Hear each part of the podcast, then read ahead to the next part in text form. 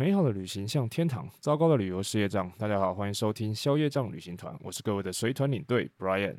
这个星期呢，我有一个朋友，他从高雄上来要去参加这个斯巴达的障碍赛。大家不知道有没有听过这个比赛啊？他应该是从国外红到台湾来的一个类似马拉松路跑的比赛。不过呢，它跟马拉松不太一样的地方是，它其实有分成好几种不同的等级。然后呢，它也有分成大人的跟小孩的。然后呢，也有个人赛，然后也有团体赛。那等级呢，从一开始最初阶的五公里，一直到最远五十公里的都有。而且呢，它不是单纯的路跑，它里面还有那种障碍赛的关卡。像我的朋友报名的就是那种十公里的团体赛。那这十公里里面呢，它的前面的最前三公里呢，跟最后面的两公里是障碍赛。这个障碍赛啊，就是里面有一些体能的关卡，像是爬板墙啊，然后吊绳索啊，还是扛沙包什么的。然后只有中间的五公里才是一般的路跑。那之前我有看过我一些朋友，他们有参加过这些比赛，他就有发一些照片跟影片。我自己本来是以为这个比赛是那种很困难的那种比赛，所以我从来就没有报名参加过。那刚好想说这一次比赛的场地在台中的都会公园，再加上我有朋友来参加，所以呢我就跟小张还有另外一个朋友打算去帮他加油，然后拍照，顺便看一下这个比赛到底实际上是长什么样子。结果后来我发现啊，这个比赛其实它本身还蛮有趣的，因为那些虽然叫做障碍赛的关卡，可是其实它的感觉就很像那种东市林场或者是一些森林游乐区里面的那种体能游戏训练区。如果呢你过不了关的话，其实也没有关系，它规定说你只要在旁边做三个波比跳就可以了。那我一开始本来想说，那其实还蛮轻松的啊，而且如果讲难听点，我如果通通都不要过，然后在旁边做波比跳的话，其实搞不好还比原本过关的时间还要更快，不是吗？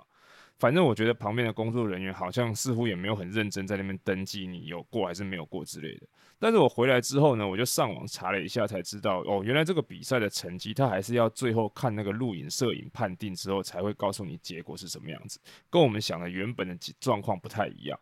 不过我觉得虽然是这样子啊，可是如果你并不是对自己比赛的成绩要求很高的话呢，其实把它当成一种朋友之间或者是亲子之间的一种趣味竞赛也是蛮不错的。那但是呢，因为后来我们三个就这样边走边拍啊，然后我朋友跑完前面那个三公里的障碍赛，进入那个五公里的路跑之后呢，我们就先离开了。那我们离开之后啊，因为其实时间还蛮早的，所以我就带小张还有我另外一个朋友去买早餐，然后我就开去台中有一间叫做那个来来豆浆的地方。那路上呢，我另外的一个朋友就问我们两个说，为什么你们好像都比较喜欢吃中式的早餐呢？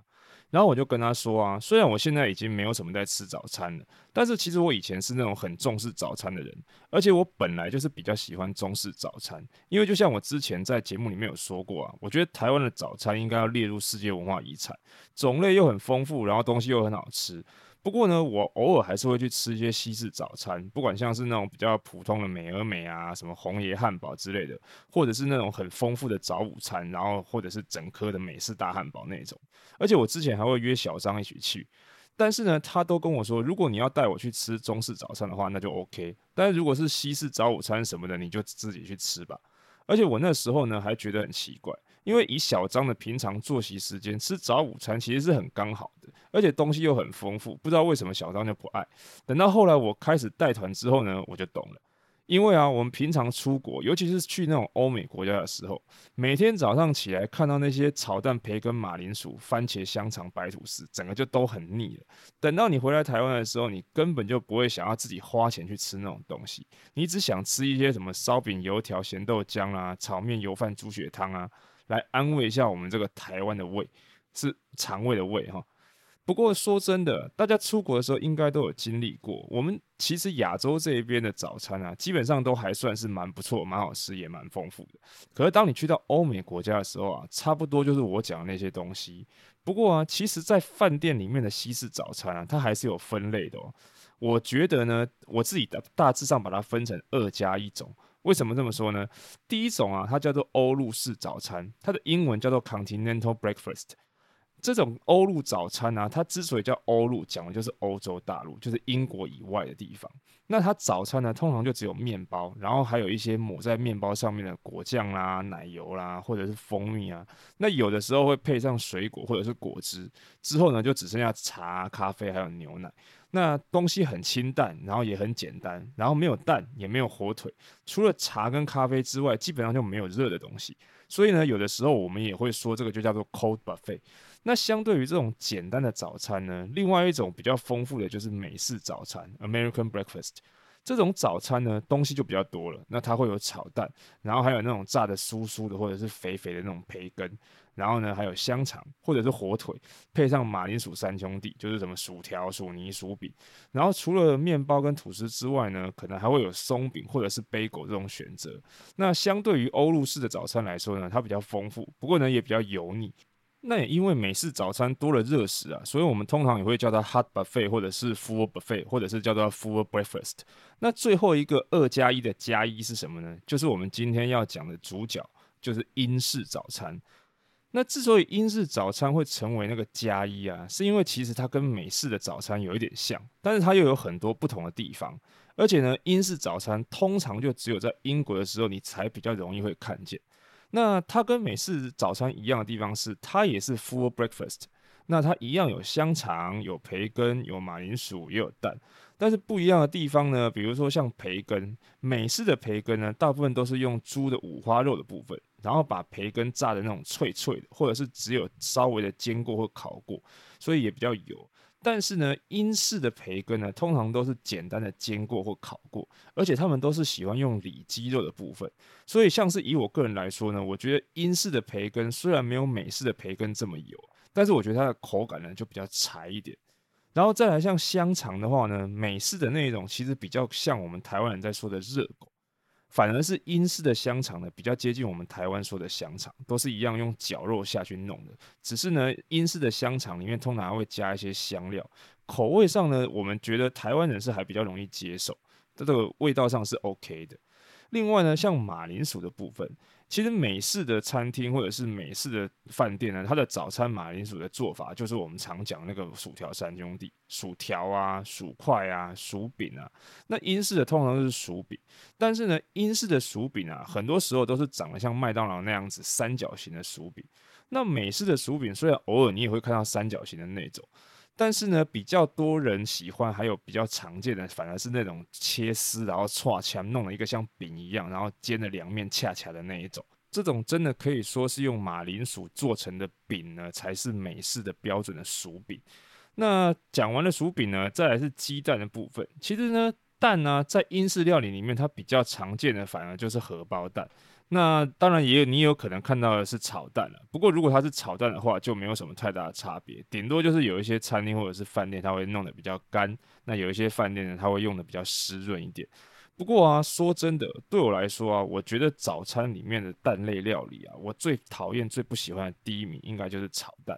因为呢，它好吃跟不好吃的落差实在是太大了。不好吃的炒蛋呢，就很像那种又干然后又硬的蒸蛋。都不知道它到底是真的用鸡蛋还是用那种蛋粉弄出来的东西，几乎可以说，如果你完全什么酱料都不加的话，一点味道都没有，连蛋的味道都没有。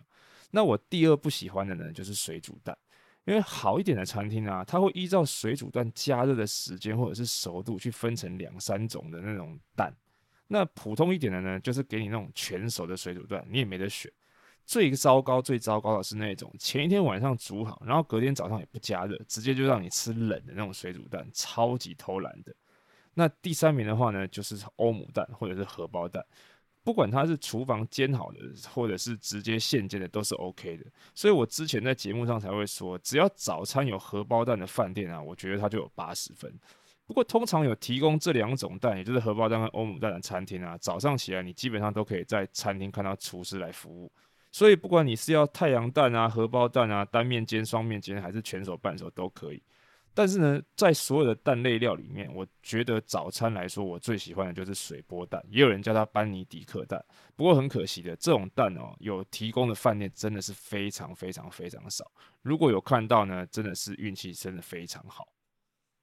那像我们前面说的什么炒蛋啊、香肠、培根、马铃薯，都还是这种美式早餐里面有的部分。其实英式早餐还有好几种东西是美式里面没有的，比如说像炒蘑菇，其实它就是我们的那个我们说的羊菇啊。我自己是还蛮喜欢吃这个东西的，一部分的原因是因为其实它只需要简单的炒一炒，不太会出现地雷的状况。而且啊，我不知道为什么欧洲他们的蘑菇都超级大的，跟我们市场卖的那种生香菇差不多大，而且又很 juicy，还真的还蛮好吃的。另外呢，就是说像是那种烤过或者是煎过的牛番茄，也常常会出现。因为呢，这个大番茄啊，它其实烤过的时候呢，它会比较甜一点，也比较香，所以这个东西呢，出现在早餐的餐厅里面还比较好理解。但是另外一个跟番茄有关系的这个番茄口味的菊豆，我就不太能理解了。我其实不太懂为什么英国人这么喜欢吃这个东西，而且呢，听说吃这种菊豆啊，还特别容易放屁，连英国人都自己会开玩笑说要少吃一点这种豆子，不然英国人就会变成这种温室效应的凶手。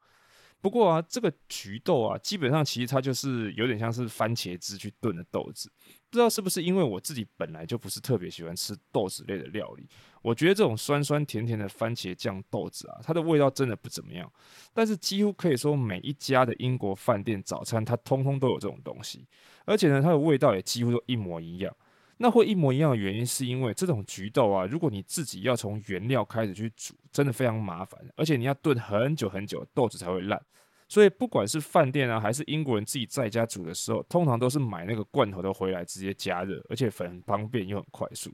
另外呢，这种豆子的罐头啊，台湾好像也买得到，像是那个 Costco 之前好像曾经有卖过。所以我们前面所说的那些东西啊，如果你去街上可能一些卖早午餐的店。那种英式早餐的店里面，几乎你都可以吃得到。可是啊，如果你以为英式早餐只有这样的话，那就完全是大错特错。因为英式早餐里面还有两另外两种食物，真的可以说是只有在英国本地才会吃得到的东西。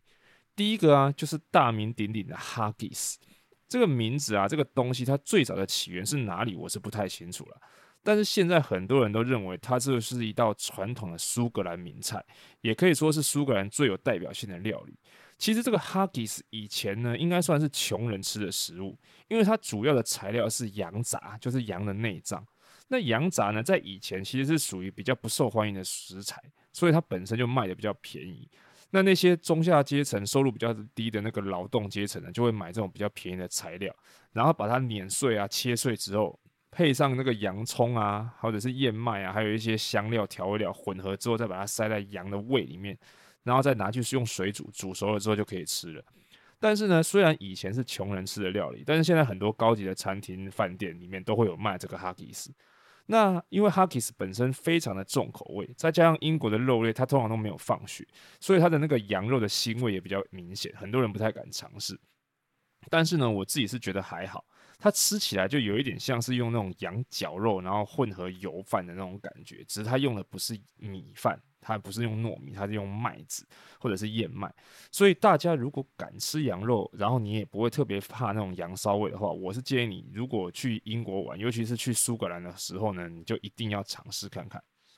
那最后呢，还有一个东西呢，就是英国的早餐里面也一定会出现的东西，就是黑布丁 （Black Pudding）。虽然呢，这个东西的名字叫做布丁，但是它跟你想象当中的那种布丁完全就不是同一种东西。在英国啊，甚至可以说在整个欧洲啊，就算它名字叫做布丁，它讲的也不一定是甜点我们吃的那种布丁。那种不管是用什么绞肉做的很大的丸子啊，或者是用面糊做出来炸出来，或者是像是那种蛋挞一样的东西，或者是内脏或者是血做出来的香肠，通通都可以叫做布丁。像是比如说英国就有什么黑布丁啊、约克布丁啊，还有我们刚才说的哈迪斯，它也算是布丁。所以呢，千万不要随便在欧洲相信什么叫做布丁。那我们刚才讲的这个黑布丁呢，它简单来说，它就是米血。跟韩国的那种血肠啊，或者是台湾的猪血糕，几乎可以说是同母异父的那个兄弟一样的东西。只是呢，这个黑布丁里面通常塞的都是麦子、大麦或者是燕麦，跟台湾的米米肠不太一样，它不是塞米。但是呢，虽然它一样都是用猪血，可所以呢，这个口感还是会有一点点不太一样。然后呢，单吃也一样都没有什么味道，所以你要配着其他的盘子里面的东西一起吃，或者是干脆直接加蘸料才会比较好一点。当然了，你不会在英国的餐厅里面找到什么甜辣酱啊、花生粉还有香菜。在英国啊，你大概最早最容易找到的蘸酱，除了番茄酱之外，就是 HP 酱。这个 HP 酱啊，跟哈利波特本身没有什么关系。HP 呢是它的品牌的名字，House of Parliament，意思就是这个国会大楼。所以这个 HP 酱的瓶子上面除了有大大的 HP 之外呢，就还有画这个英国的大笨钟。它的味道呢，就跟我们大家不知道在台湾有没有去牛排馆的时候吃过，有一个叫做 A one 的牛排酱，吃起来跟那个有点像，也是酸酸甜甜的。所以我真的怀疑英国人真的会蛮喜，真的是蛮喜欢那种酸酸甜甜的东西，不管是番茄啊还是。在这个 HP 酱都是，那用这个 HP 酱来沾黑布丁，或者是刚刚那个 Huggies，通通都可以。味道沾了之后呢，也比较没有腥味，大家可以试试看。那所以呢，我们如果把前面刚才说的那些什么香肠、培根、荷包蛋啊、薯饼、橘豆、烤番茄啊，还有这个黑布丁跟 Huggies，通通加在一起，放在一个盘子里面之后呢，再加上一杯英式的早餐茶，它就是一份标准的英式早餐了。所以呢，下次有机会去到英国玩的时候，千万不要忘了早起，然后到饭店的早餐餐厅或者是在外面的咖啡厅呢，点一份 English breakfast。当然了，如果各位将来是去英国的时候，你很有可能在菜单上面看到他写的是苏格兰早餐或者是爱尔兰早餐。不过其实它都是差不多的东西，你只要放心大胆的给他点下去就对了。以上呢，就是今天跟大家分享的你在饭店会吃到的早餐的类型，还有这个英式的早餐。虽然很多人一听到英国的食物就觉得一定没有什么好吃的东西，但其实有一些英国的食物还蛮有名的。下次有空的时候呢，再跟大家分享一些别的英国食物，比如说像炸鱼薯条啦，或者是英式下午茶什么的，请大家敲碗期待吧。那最后呢，跟大家讲一下上一集这个抽过夜包的事情。上一次呢，我们在节目里面有说到，请大家到这个消业障旅行团的 IG 贴文去留言。那如果超过三十位的话呢，我们就抽出三位，然后送这个过夜包。但是不知道是不是因为这个礼物好像不是很吸引人，所以很可惜的，这个留言人数不如预期。不过也没有关系啊，反正这个我过夜包的东西都已经整理出来了，所以虽然人少呢，我们也是一样送啊。那我晚一点再看，找找看用什么东西来做这个抽奖。到时候抽出三位的时候呢，我会在私讯留言给这三位听众。那到时候你们可以再给我地址。但，如果你想要来台中面交的话，也是 OK 啦。那在节目最后的最后呢，回复一下有一位听众这一周的留言，他说呢，为了房贷股市已毕业，台中波姆克斯到此一游，又又又。留言的人的 ID 是 James Yo，他说呢，Brian 的节目知识量丰富，闲聊的部分我也很喜欢，特别喜欢跟旅游相关的小故事。五星吹吹，人生第一次跟团去大陆，一路坐车到怀疑人生，后来发誓绝不跟团，都在穷游，也没钱买纪念品给别人。有好奇 Brian 大大平常带团出国，那休假你也出国玩吗？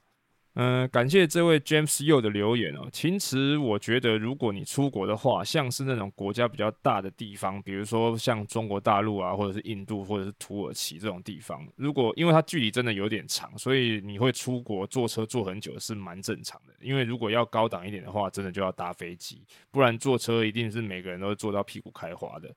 那你有问到说，我平常带团出国的时候，休假也会出国玩吗？说真的，很多人都会觉得领队出国就是在玩，但实际上出去带团的心情跟家人出去玩的那种心情真的不一样的。所以像我之前的话呢，我带团工作，平常一年的话大概会带家人出去一两次，有的时候呢，比较团比较。密的时候呢，还会在夹缝中求生存，去出国玩。怎么说呢？可能前一团的时候，今天刚回来，明天呢，马上接着就带着家人去日本玩五天。而且玩五天呢，最后一天回来的时候，上午的飞机，下午到台湾的时候就马上进公司交接，然后隔天再飞土耳其之类的这种状况。